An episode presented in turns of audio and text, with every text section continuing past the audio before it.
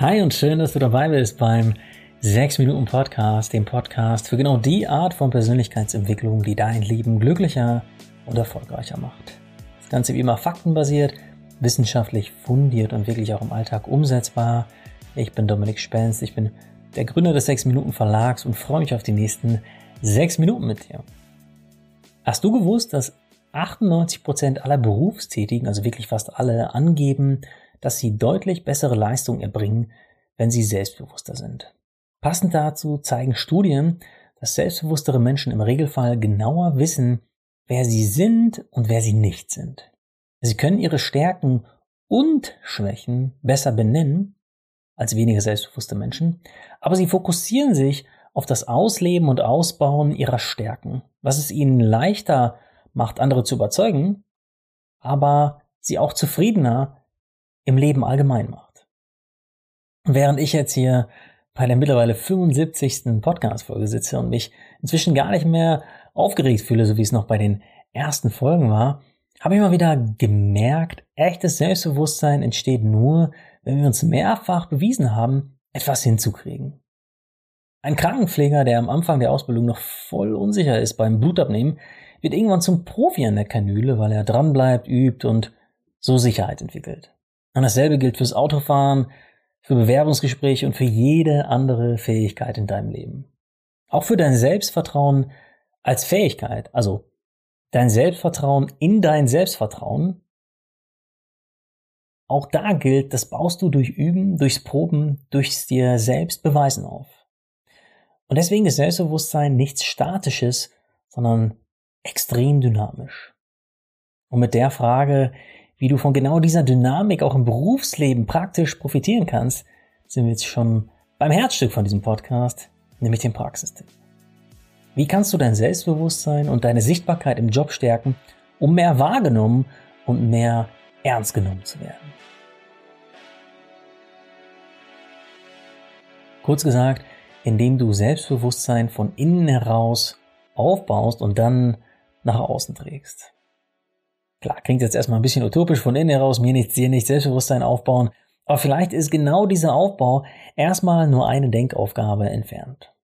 Und zwar wird es deinem Selbstbewusstsein extrem helfen, wenn du deine Werte, also deine innersten Überzeugungen, ganz klar benennen kannst. Wenn du nochmal genau wissen möchtest, warum deine Werte so extrem wichtig sind, für jede Art von Motivation in deinem Leben, dann hör gerne nochmal in Folge 69 vom 6 Minuten Podcast rein.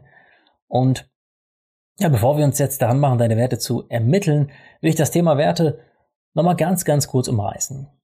Deine Werte sind laut Studien die stärkste und vor allem nachhaltigste Motivationskraft, die du hast. Sie sind die Grundüberzeugungen, die dir am allerwichtigsten sind und da fallen dir direkt vielleicht einige Dinge ein, aber wichtig ist hier zwischen der Handvoll Werte zu unterscheiden, die unumstößlich sind und den anderen Werten, die wiederum verhandelbar sind. Für den einen ist im beruflichen Kontext zum Beispiel der Wert Sicherheit extrem wichtig, weshalb er eher Jobs im riesigen Konzern bevorzugt. Für die andere ist der Wert Abenteuer viel wichtiger, weshalb sie eher Startups bevorzugt. Ein anderer braucht wiederum unbedingt den Wert Unabhängigkeit im Job. Jemand anderem ist der Wert Verbundenheit zum Team ganz wichtig. Wiederum einer anderen Person ist der Wert Nachhaltigkeit so wichtig, dass sie nie bei einem Kreuzfahrtschiff arbeiten würde. Der einen ist Ansehen wichtig, dem anderen muss unbedingt der Wert Kreativität wichtig sein und so weiter. Und du siehst schon, Werte sind super individuell, was aber nicht individuell ist, und das zeigen wirklich etliche Studien, dass sowohl die persönliche Zufriedenheit als auch dein Erfolg im Job massiv davon abhängt, wie stark sich deine Tätigkeiten mit deinen persönlichen Werten überschneiden. Und deshalb ist es nicht nur super sinnvoll, die eigenen Werte zu kennen, sondern sich auch zu fragen, welcher Wert ist mir im Beruf wichtiger als der andere? Bei welchem Wert kann ich beruflich Kompromisse eingehen, bei welchem nicht? All das kannst du glasklar erkennen, wenn du einen Wertetest machst. Daher lautet mein erster Tipp für dich, geh gleich in die Show Notes und lade dir nach dem Hören dieser Folge kostenlos den psychologisch fundierten Wertetest herunter, den mein Team und ich für das 6 Minuten Erfolgsjournal entwickelt haben. Und wenn du mit diesem Test deine Top 5 Werte ausfindig gemacht hast oder wenn du deine Top 5 Werte schon aus einem anderen fundierten Test kennst, Dann kannst du reflektieren. Welche Werte befriedigst du mit deiner Arbeit schon? Und welche kommen noch zu kurz? Anhand dieser Reflexion deiner Werte kannst du dir dann ein wertebasiertes Ziel ableiten, denn das sind, wie schon gesagt, laut der Forschung die Ziele, die für die stärkste intrinsische Antriebskraft sorgen. Du kannst zum Beispiel merken, dass du vier deiner Top 5 Werte schon sehr gut lebst, aber den Wert Unabhängigkeit in deinem Arbeitsalltag komplett vernachlässigst, obwohl er dir extrem wichtig ist, vielleicht ein zweit- oder allerwichtigster Wert ist. Ein wertebasiertes Ziel könnte dann sein, dass du in Zukunft mehr unabhängige Projekte haben willst im Job oder vielleicht sogar eine Selbstständigkeit anstreben wirst. Und weil du bei deinen von Werten abgeleiteten Zielen so viel motivierter am Ball bleibst, wirst du schon bald erste Erfolge merken und die wiederum beflügeln. Und da schließt sich endlich der Kreis. Dein berufliches Selbstbewusstsein entwickelt sich und zwar komplett von innen heraus, also aus dir selbst, aus deinen Werten heraus. Okay, das war ziemlich viel Denksport. Beim nächsten Tipp kannst du dafür direkt mal mitmachen. Versuche eine selbstbewusste Haltung einzunehmen. Schulter nach hinten, Rücken gerade, Klingt banal, aber sich aufrecht zu positionieren sorgt gleich für selbstbewusstere Gedanken. Und da könnte ich eine ganze Podcast-Folge zu machen zu dem Thema. Schauen wir uns erstmal eine Studie der Ohio State University an, bei der Teilnehmende aufgefordert wurden, sich für einen Job zu bewerben. Einige von ihnen sollten dabei stets aufrecht sitzen und diejenigen mit einer aufrechten Körperhaltung standen überzeugter hinter dem, was sie in ihrer Bewerbung angegeben hatten, als diejenigen, die zusammengesagt saßen sollten. Also egal, ob du bei deiner Arbeit im Büro sitzt, ob du vor einer Werkbank oder auf einer Schulklasse stehst, mach's in aufrechter Haltung, dann steigert sich mit der Zeit automatisch auch dein Selbstbewusstsein. Als letztes ein Tipp, wie du auch sprachlich mehr Selbstbewusstsein aussendest, indem du versuchst, weniger unterwürfig zu kommunizieren. Zum Beispiel, indem du weniger Sorry sagst. Na, kennst du bestimmt ganz gut.